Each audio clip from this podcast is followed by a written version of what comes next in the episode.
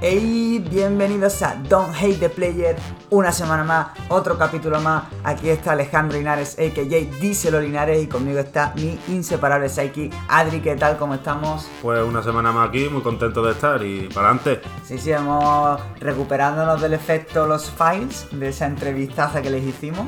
La verdad que programón, ¿eh? No quiero spoilear, pero si hay algún insensato, incauto que no lo haya escuchado, que se para lo adelante.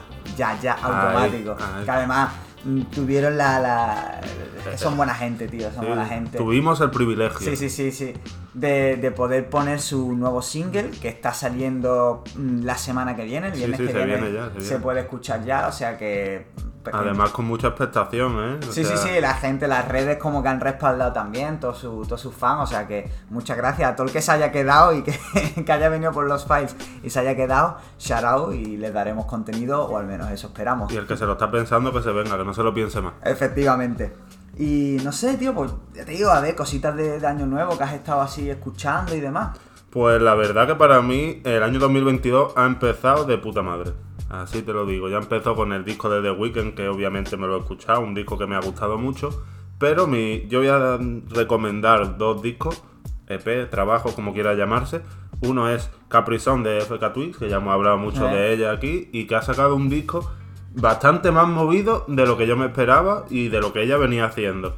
Ella se ve que estaba ya un poco cansada de esas canciones espaciales pero tristes y de repente pues del tirón se ha sacado y tiene uno de los temas más chulos que en mucho tiempo que es Papi Bones, que lo recomiendo. Y el segundo disco, segundo trabajo, como quiera llamarse, eh, de la luz de una artista española de aquí de Andalucía que tiene 19 años, que se llama Judelin, Judeline, como no sé cómo decirlo, pero bueno, de alguna manera será la correcta. Y es un disco que me ha un trabajo que me ha sorprendido muchísimo por muchas cosas, tiene un montón de matices. Yo lo llamaría incluso experimental, pero tiene esos toques de la primera Rosalía, no la de Gentai, de la primera, la que hacía cosas un poquitín más elaboradas eh, artísticamente, las letras, incluso a María José Yergó, tiene ese, ese, ese nivel de, de intimismo, podría decirse, muy poética, con unas letras muy poéticas, muy de evocar imágenes. Tú, tú palpas lo que está cantando y la verdad es un disco que me ha sorprendido mucho, que además habla de los diferentes, digamos, estados del día, del despertar, el amanecer, el atardecer. Para mí la, re- la- la revelación del año y estamos en, en enero. Guay, guay. Pues Así ahí, que lo recomiendo. que la peña se vaya chequeando eso. Yo por mi parte, bueno, obviamente The Weeknd he estado ahí dándole caña al disco.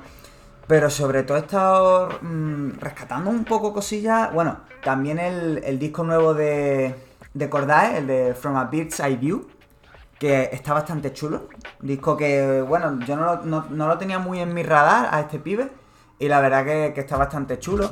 Es un. Esto que se lleva tanto ahora, ¿no? De, de ese medio te canto, medio te rapeo, eh, con, con el sonido así trap, pero intentando aportar algo distinto, intentando salirse un poco de los moldes y de sus propios moldes también, ¿no? Porque, bueno, tiene movidas diferentes de lo que venía haciendo, o sea que bastante chulo. Y también un, single de uno que yo no conocía, este, este chaval no lo conocía y, lo escuché porque mi hermana puso el single, que se llama, el, el cantante se llama Tai Verdes, y, está bastante, bastante guay. Era Last Day on, Earth. Y la verdad que a mí me ha flipado el single. Ya pues voy a recuperarme su disco, pues sacó un disco con, bueno, con todos los, los singles que tenía. Es un pibe que se viralizó en, en TikTok con un, con un tema, hace ya en 2020.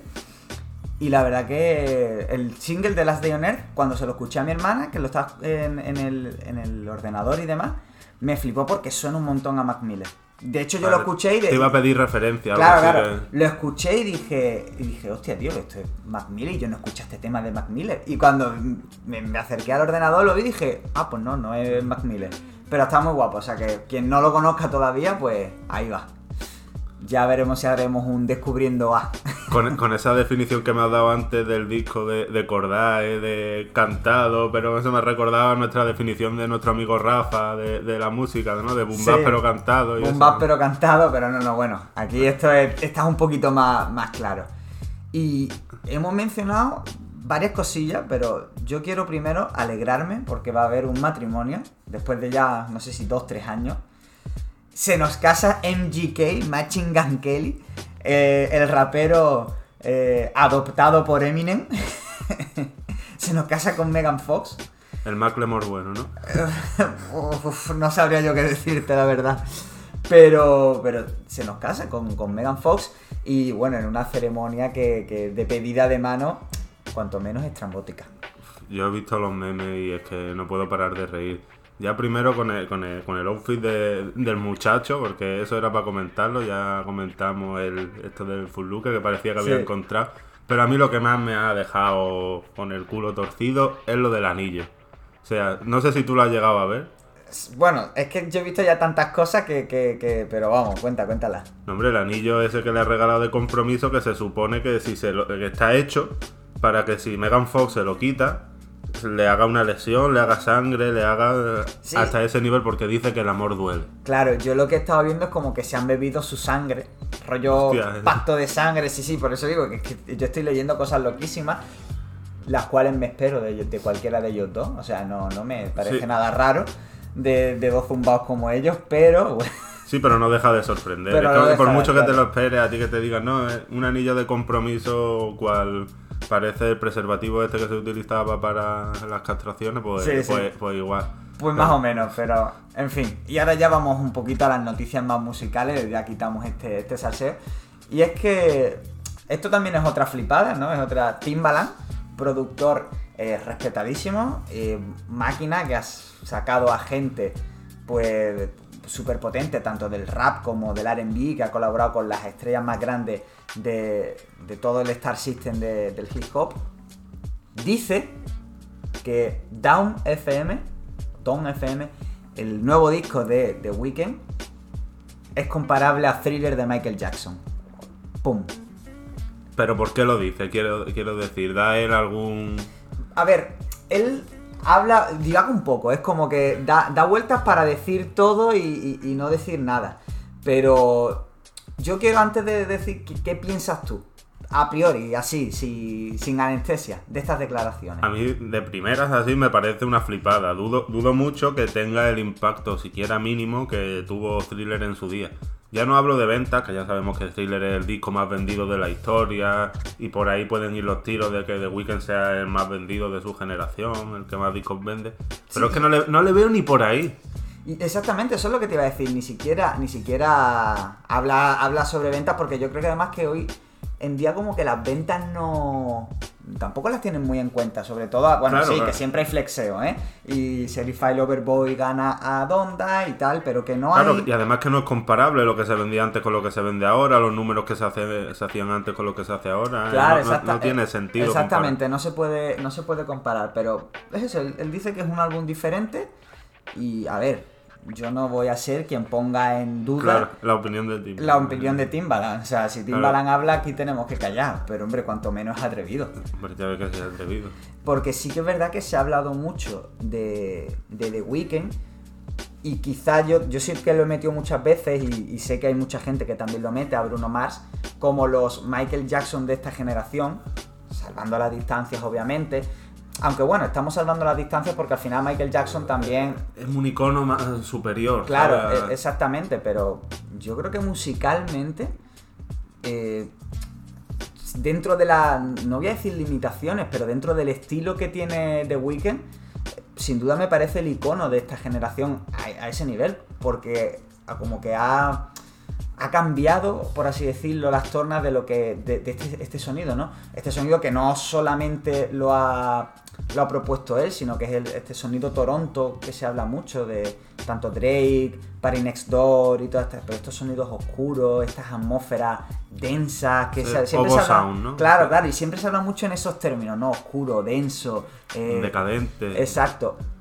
Al final es, es lo que hizo Michael Jackson en los 80, no, no con ese sonido, sino con su sonido.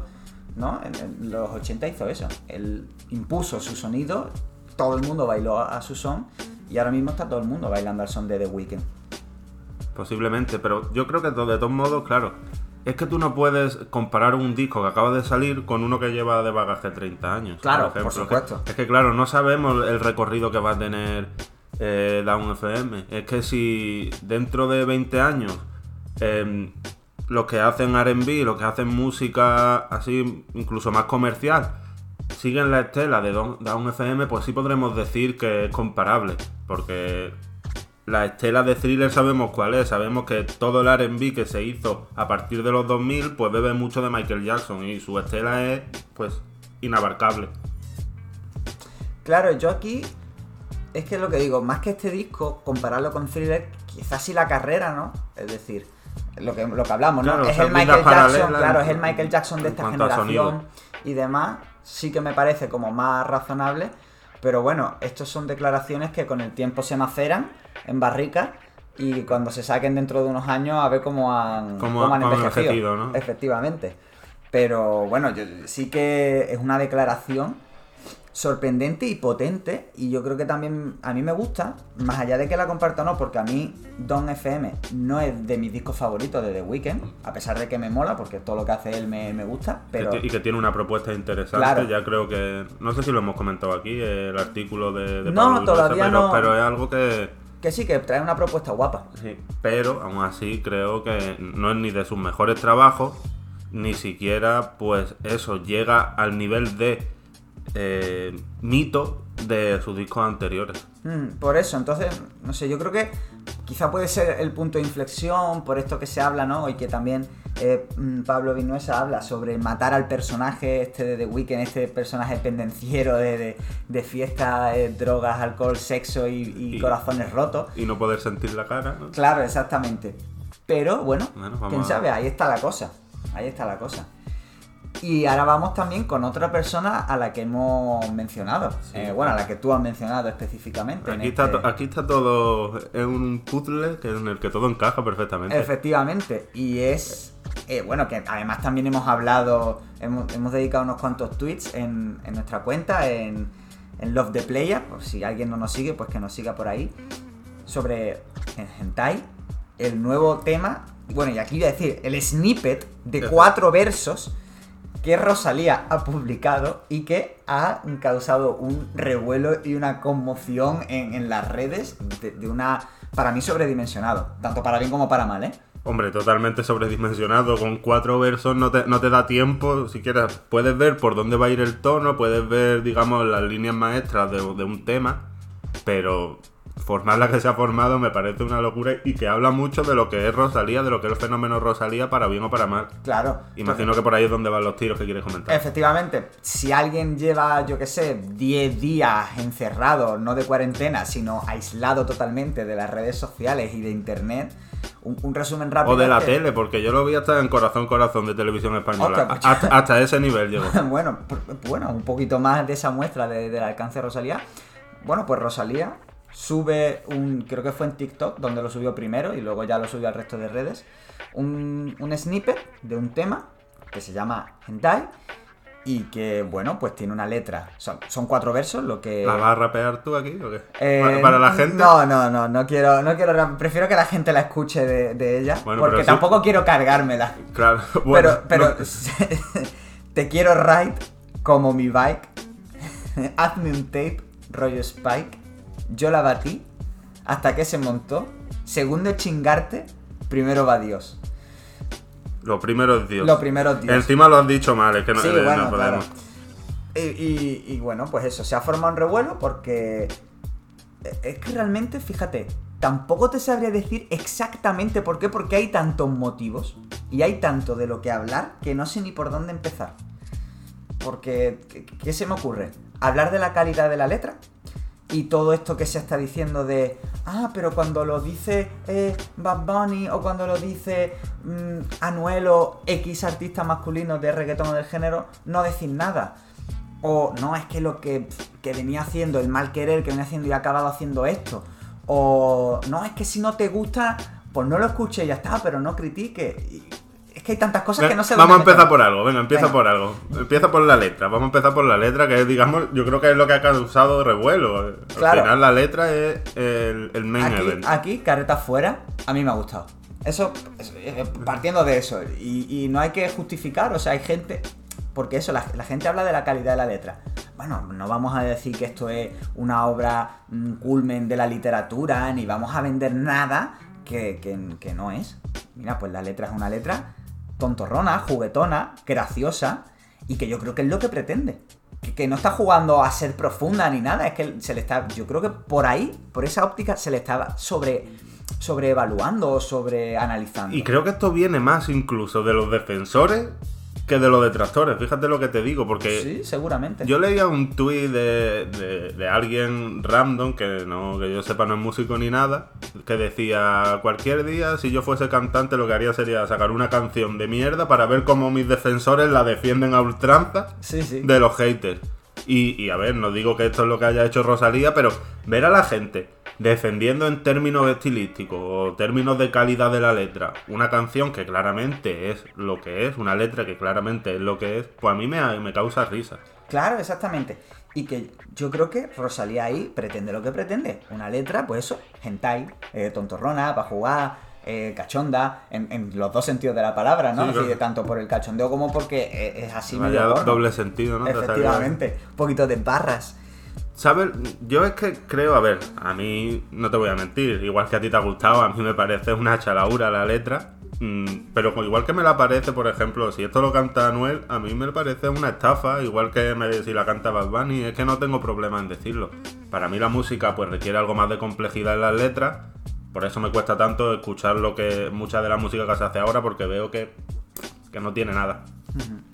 Pero ya te digo, a mí, y, y yo, que aquí siempre hemos, siempre abogamos por el, por las letras, por contar historias y por cosas profundas, pero al final, entiendo esta visión y oye, a mí me ha hecho clic, igual que 20 como esta no me hacen clic. Igual que todo lo que venía haciendo Rosalía desde el mal querer no me ha gustado. Y bueno, no, no es que no me haya gustado, sino que bueno, lo escuchaba ahí sin más y, y pasaba, ya está, lo ponía en mi playlist un par de semanas, lo quitaba de la playlist, como hago con 20.000 artistas, sin embargo, aquí ha llamado mi atención, me ha cazado, quizá por el sonido también, me gusta cómo suena, ¿no? Aquí, Pues, De- aquí- Desde luego es, es algo que se te mete en la Claro, cabeza, porque a mí que no me ha gustado, yo ya me sé esos cuatro versos, sé cómo se entonan, en mi cabeza la canto, pero hay una cosa que tú has dicho y no estoy del todo de acuerdo contigo y es las pretensiones de la letra de Rosalía. Cuando tú has dicho que quieres ser juguetona y eso te lo compro, pero yo también le veo un toque de, sobre todo en la última línea, en el último verso, cuando habla de Dios ya ese trascendentalismo, que no me sale bien decirlo porque es muy difícil, pero bueno, ahí queda. eh, yo creo que ella sí lo tiene y tiene esas expectativas de, algo más, de que sabe que sus letras no son Pues, simplemente... fíjate que a mí me parece eso lo más cachondo. Es decir, como, como que se nota que está cachondeo. Rollo Pues- de, segundo es chingarte los primeros días. Como, no, venga, pero después de todo lo que acabo de decir... me- O sea, a mí es como que me parece que está tirando... Y, ya digo, y estamos aquí jugando... Estamos haciendo lo mismo realmente, ¿no? Sí. Estamos sobreanalizando Claro, claro, pero bueno. algo que, que son cuatro versos y que lo mismo escuchamos el resto del tema y decimos... "Pff, no, No tenía nada que ver con lo que yo esperaba. Claro, o- claro. claro. Pero a mí me hace gracia. Precisamente eso es lo que más gracia me hace. ¿Tú De- crees? O sea, a, tú- a mí, no, no tú, digo a mí. tú ¿eh? ves que es una herejía. Yo creo que yo conociendo a Rosalía y lo mística, tan trascendental que es, yo creo que todo lo contrario. Que pretende darle un toque de, de vitalidad, de, de- de esa Sí, pues, espiritualidad. No sé, no sé. Que me parece todo lo contrario a lo que es la Claro. letra. Por eso me, me genera esa contradicción. Y quizá, y quizá a lo mejor aquí es, más lo que yo siento que lo que, lo que ella Claro, hace, ¿no? claro. Que al final Al estoy fi- al hablando final la música es así. de mi percepción y de, y de a mí me gusta quizá por eso, porque tira por ahí un poco. Pero al final lo que, lo que yo vengo a decir es que mm, tuiteábamos el otro día es como que, bueno, si tú puedes decir que algo no te mola, o que algo te mola, y aquí nosotros siempre lo decimos, cuando decimos que algo no nos gusta, lo hacemos desde el amor, ¿por qué? Porque aquí solo hablamos de cosas que nos gustan. Claro. De las cosas que no nos gustan no hablamos. Pero no por nada, sino porque es una pérdida de tiempo mm, escuchar algo o ver algo que sabemos que no nos va a gustar solo para criticarlo, ¿no? Yo eso solo lo hago con la casa de papel. Pero la crítica se puede hacer. es Claro, que- la es que- crítica es sana. Es que la- en el momento que tú dices, eh, pues si no te gusta, no lo escuches, estás matando toda la crítica. Entonces, Claro. la revista, lo, mm, la crítica cultural que se va a basar solo en lo que nos guste, y no puede ser así, tiene que haber críticas de todo, discos que te gusten más, discos Claro, que te claro, gusten menos, entrar a en profundidad por qué te ha gustado, por qué no te ha gustado. Es que al final, si matas eso y te quedas solo con las sensaciones, pues al final todos seríamos bolleros, y bolleros solo hay uno. Claro, y a, y a mí la cuestión es esa, es como, cuando yo digo que hablo desde el amor, hablo de eso, de que yo no voy a poner... Claro, tú criticas por omisión. No, no, no, no critico por omisión. Yo puedo escuchar, y aquí hemos hablado del disco de Drake y de lo poco que nos ha gustado el, el Certified Lover Boy, pero y aún así lo, lo he escuchado varias veces. Es como yo no pondría, por ejemplo, a hacer una crítica sobre el disco de Rosalía cuando salga. Yo no voy a poner a un crítico de 50 años o 60 años que solo escucha a los Rolling. Porque sé que no le va a gustar. Yo voy a poner a alguien de quién? Alguien de 20, 30 años que, aunque le, guste o no le guste, sí que va a entender los códigos y, de ahí va a salir una crítica, positiva o negativa, pero va a salir una crítica con sentido. Porque igual, es decir, para mí no tiene valor el, es el si no lo escuchas, si, si no lo critiques, ah, joder, si no te gusta, no lo, no lo escuches, eso no tiene valor. Pero igual que tampoco tiene valor que venga un tío que no lo ha escuchado en la vida a decir que son mierda. ¿Por qué? Porque no está entendiendo ciertos códigos. Igual que tampoco me gusta. Espérate, me voy a apuntar algo que acabas Sí. de decir porque creo que ahí hay por contradecir, pero sí. Y, y sí que voy a. y- igual que tengo que decir que me parece ridículo que la gente se justifique. Es decir, yo lo he dicho aquí. A mí me ha gustado. Y, Y yo no está. tengo por qué decir, no, pero es que esto es. Es que. No, no, mira, a mí me ha gustado porque es una tontería que me ha gustado.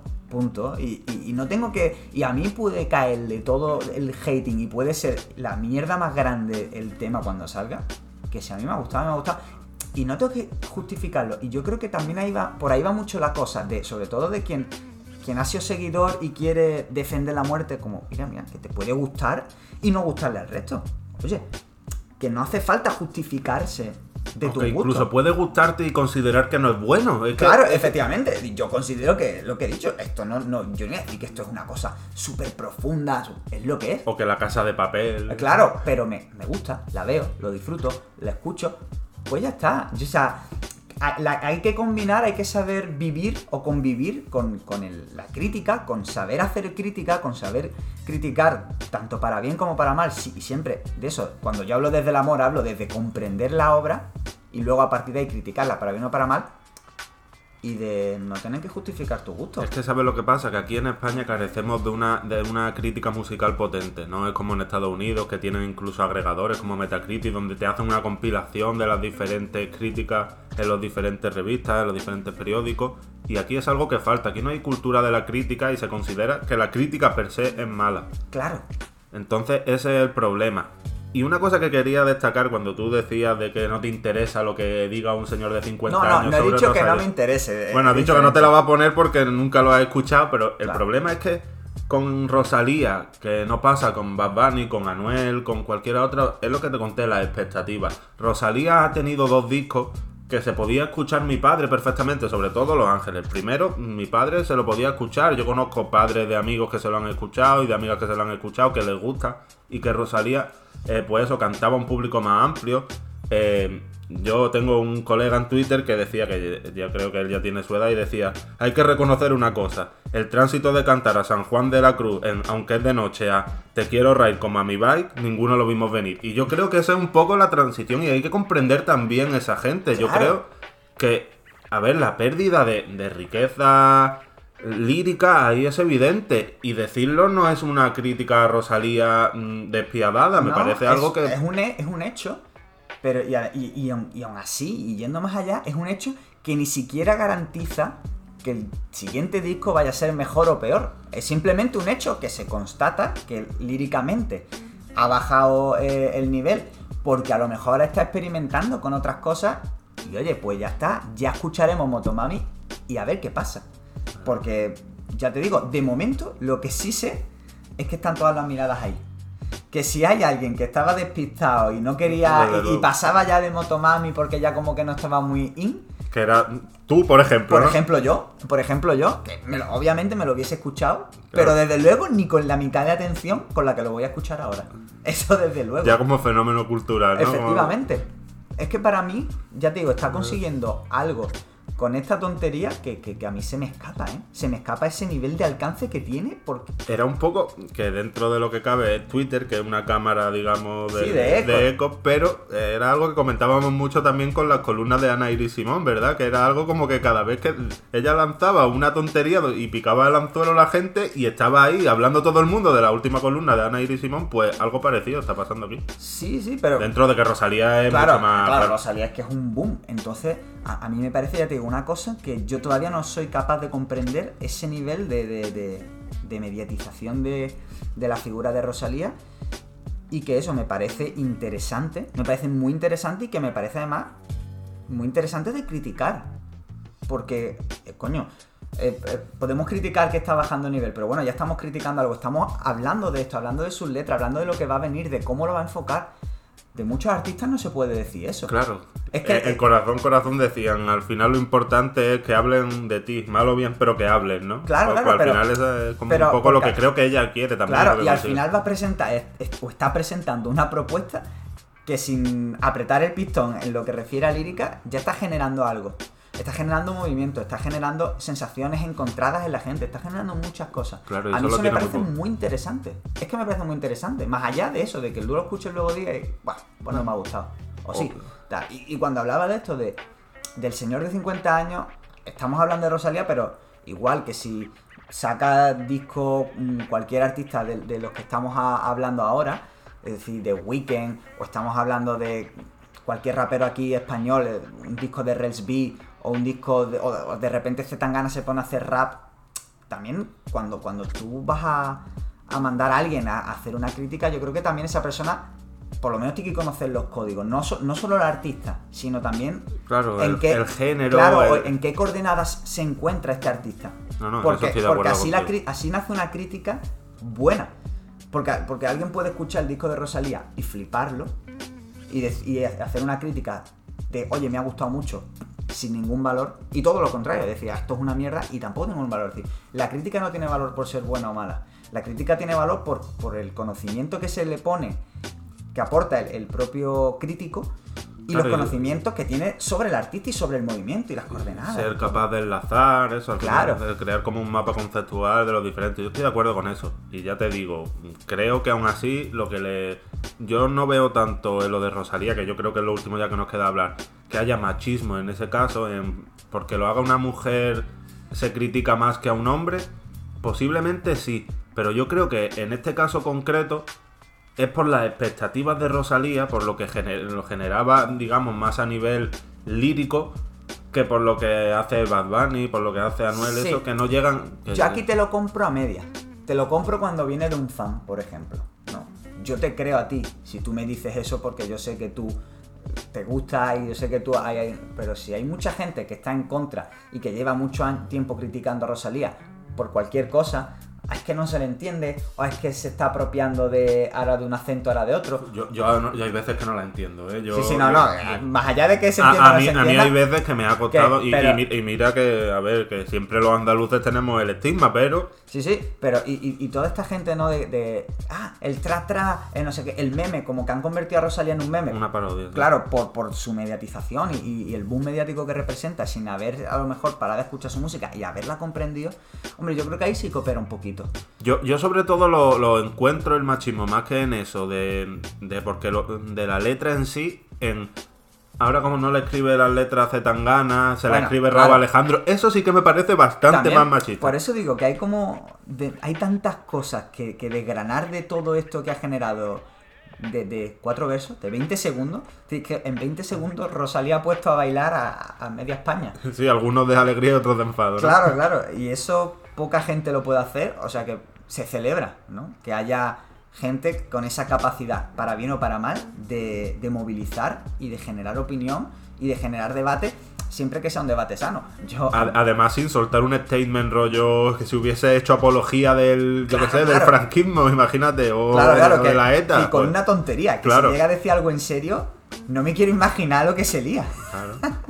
Pero bueno, vamos a, a dejarlo aquí, que yo creo que hemos, hemos dado un buen palique. De, también nos cuenta un poco cómo, cómo ven ellos. Ya hemos, estuvimos hablando por, por Twitter un poco con la gente de cómo ven esto y de, y de las diferentes opiniones que hay. Y, y yo creo que todavía sigue habiendo tela que cortar y cuando... Más que nada porque todavía no ha salido la canción. Claro, cuando que- salga Motomami, pues algo tendremos que, que comentar, porque esto no se puede quedar así. Si hemos hablado 20 minutos de cuatro versos, Tendremos que hablar de un disco entero o algo más. totalmente, se nos va tres horas de programa. Claro, claro. Pero bueno, vamos a dejarlo y ya aquí yo quiero... No quiero meter ya secciones con tal porque hoy traigo algo nuevo. Traigo algo fresco, traigo algo diferente. Bueno, bueno. Porque me he quedado con ganas de, de contarlo desde hace ya un par de meses. Y que no me cuadraba. Y, y es que. Y últimamente además estoy escuchándolo mucho porque en marzo se viene el disco nuevo de Trueno.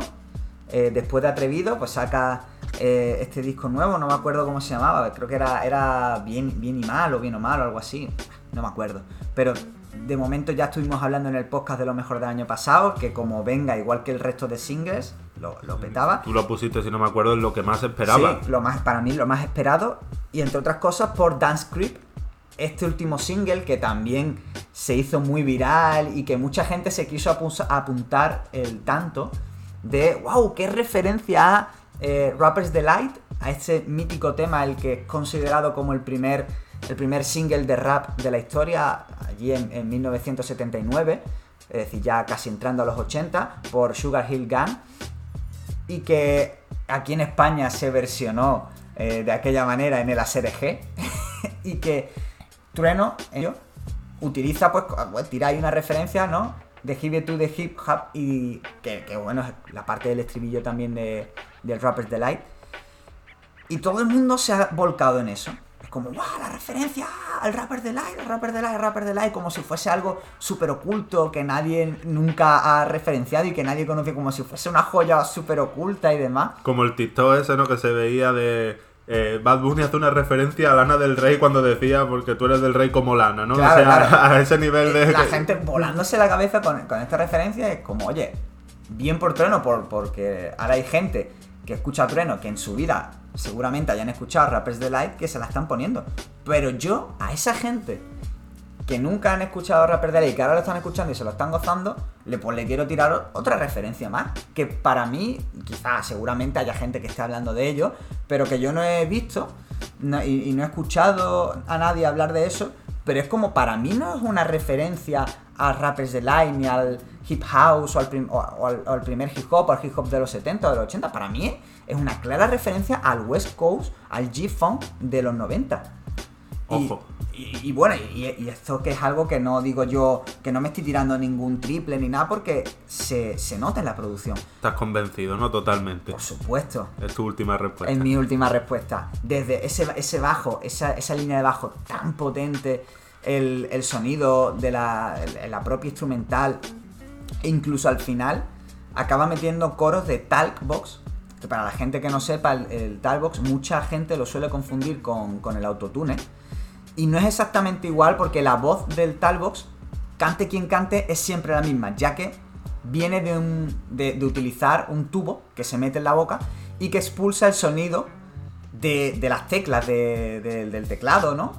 Y es una especie de sintetizador para, para la boca. Y eso se utilizó mucho en el funk, en los 70 y demás, eh, Zapan Roger y toda esta gente. Y en los 90, en el G-Funk de la costa oeste, bueno, quien escuche a Tupac o quien haya escuchado a, a- a Dr. Dre, a Snoop Dogg y demás, se habrá hartado de escuchar The esto. Chronic, ¿no? Que Claro, fue uno claro. de los discos más. El, el disco como que empezó lo que es el, el G-Funk de Chronic de, de Dr. Dr. Dre. Dre.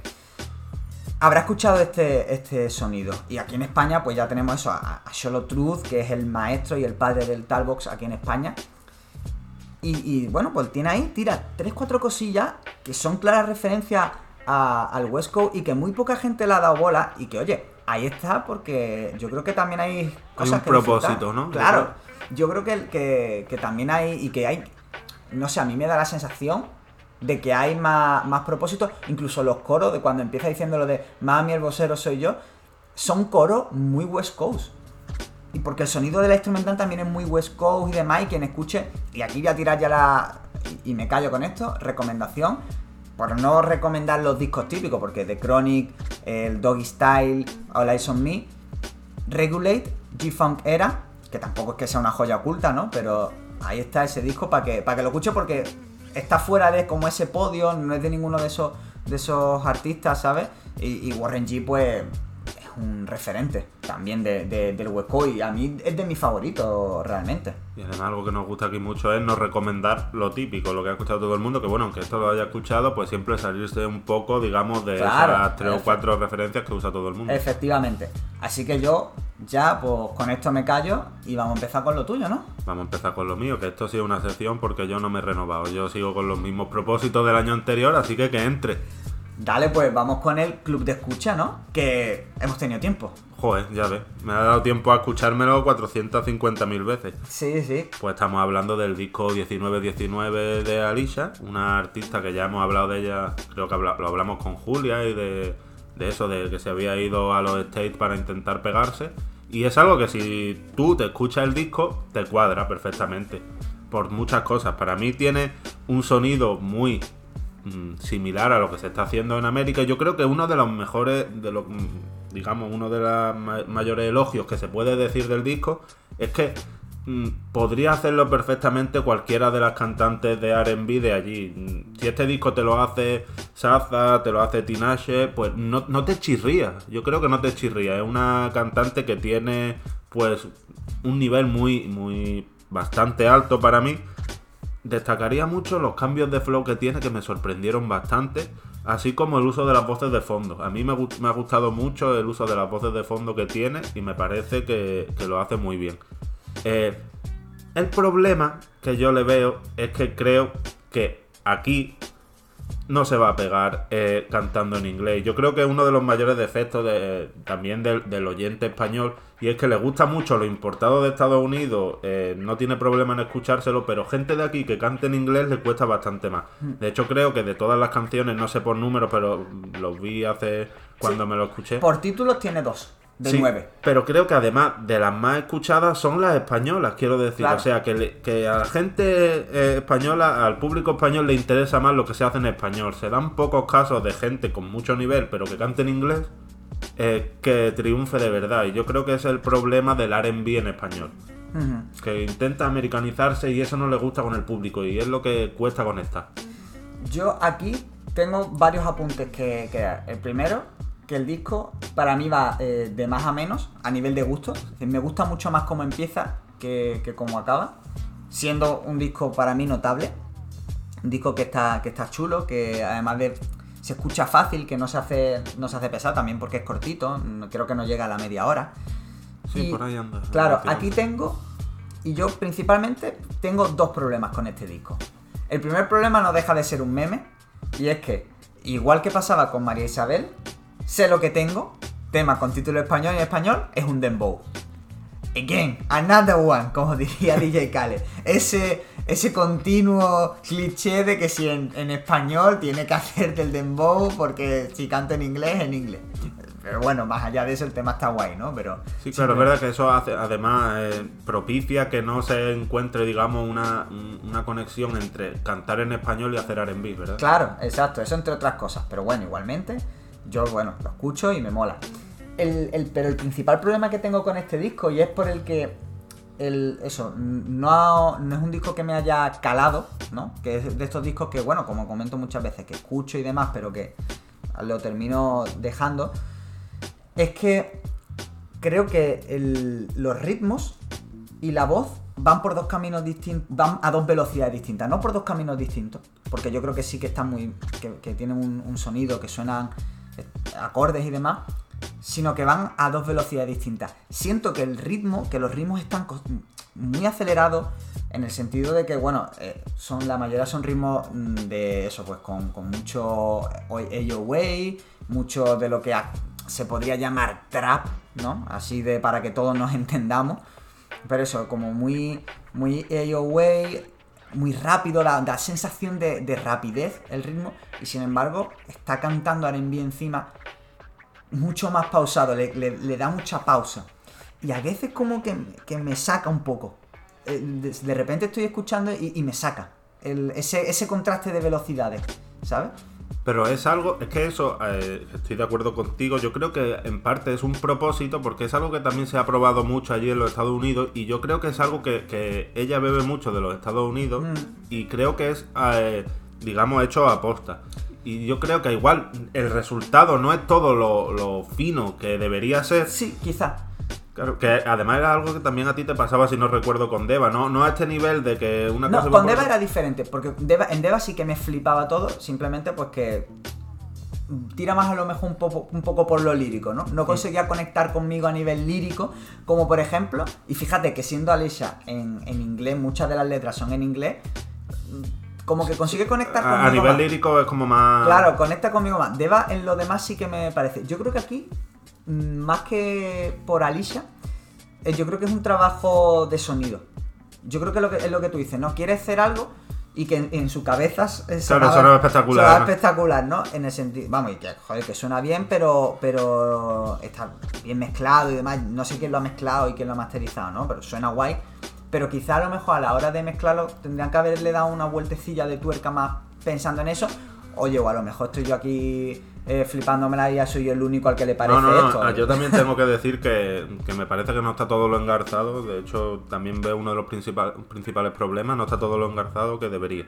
Pero aún así me sigue pareciendo un trabajo, digamos, debut bastante potente Sí. y que tiene mucho futuro. Es que yo creo, vamos, porque yo ya he aprovechado no solo para ho- hoy antes de antes de grabar el podcast me he pegado una última escucha al disco y ya de paso he estado escuchando pues los últimos singles y demás y se nota también que se ha ido para los estates. Sí, a- a nivel- se nota a que- nivel sonido- Claro, se nota que está trabajando ya con un equipo que le está dando una potencia al, al sonido que quizás es lo que a lo mejor estaba estaba a lo mejor faltando y, y me flipan, ¿eh? Bueno, y que ella también está cambiando un poco Claro, eh, lo, lo que, lo que quiere hacer Claro, ahora. el último single, por ejemplo, el que, el que tiene con Emilia, a- me ha flipado. O sea, Eh, me buenísimo. parece una locura espectacular. Y no tiene nada que ver con el disco. Claro, claro, exacto. Y, y yo creo que además me gusta más porque estoy medio cansado, ¿no? De, de este sonido em, RB Pero no. AOA. El RB AOA, no sé. Yo pienso que el- la vertiente por la que está tirando eh, The Weeknd con estos sonidos más ochenteros, por la que siempre ha, tirado, eh, bueno, Bruno Mars con Sí, el con pop el Frank. Ocean, por, por volver un poco a la raíz y demás, me gusta más que este sonido tan eso, tan AOA, porque creo que no es algo que al R&B le vaya tanto, o que si le va es en contadas ocasiones. Es decir, y yo creo que homogeneiza el sonido, ¿no? Es como que al final es mucho más difícil que 1919 destaque dentro de, no solo del R&B, sino de, el- del hip hop en general, porque está enmarcado en un sonido muy similar al- a, a gente Claro, que no tiene nada que ver con lo que hace Alicia.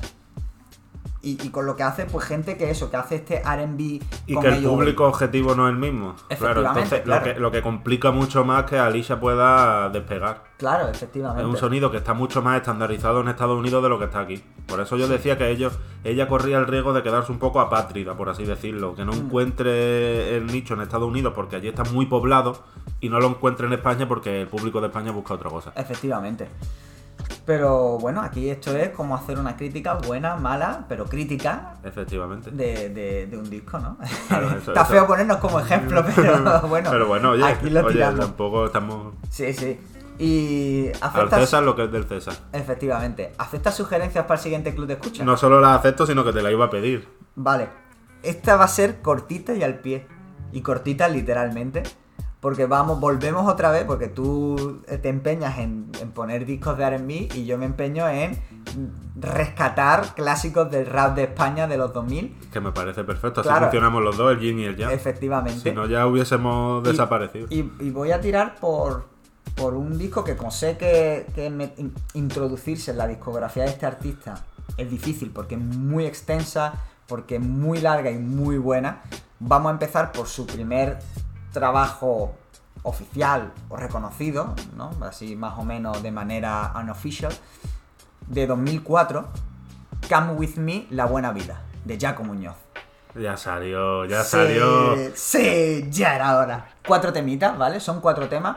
No están en Spotify, pero se pueden encontrar en Bandcamp, ¿vale? Linkearemos el, Vamos a poner el link. el enlace a- al Bandcamp de, de Jaco y concretamente a este trabajo. Y ya digo, son cuatro temas, o sea que es, es más denso, no, no es este, no es 19-19 de Alicia. Es algo que yo entiendo que a la gente le puede costar más, sobre todo a quien no está acostumbrado a escuchar música de aquella época, quizás le puede. Pero yo creo que merece mucho la pena. Sí, sí, la Para verdad. mí vale mucho la pena y además es un trabajo que son cuatro temas, pero de los que se le puede sacar mucha amiga. Yo creo que igual hacemos otro monográfico, ¿no? De- No de lo de descarto, no lo descarto. Sacaremos pocas noticias ese día.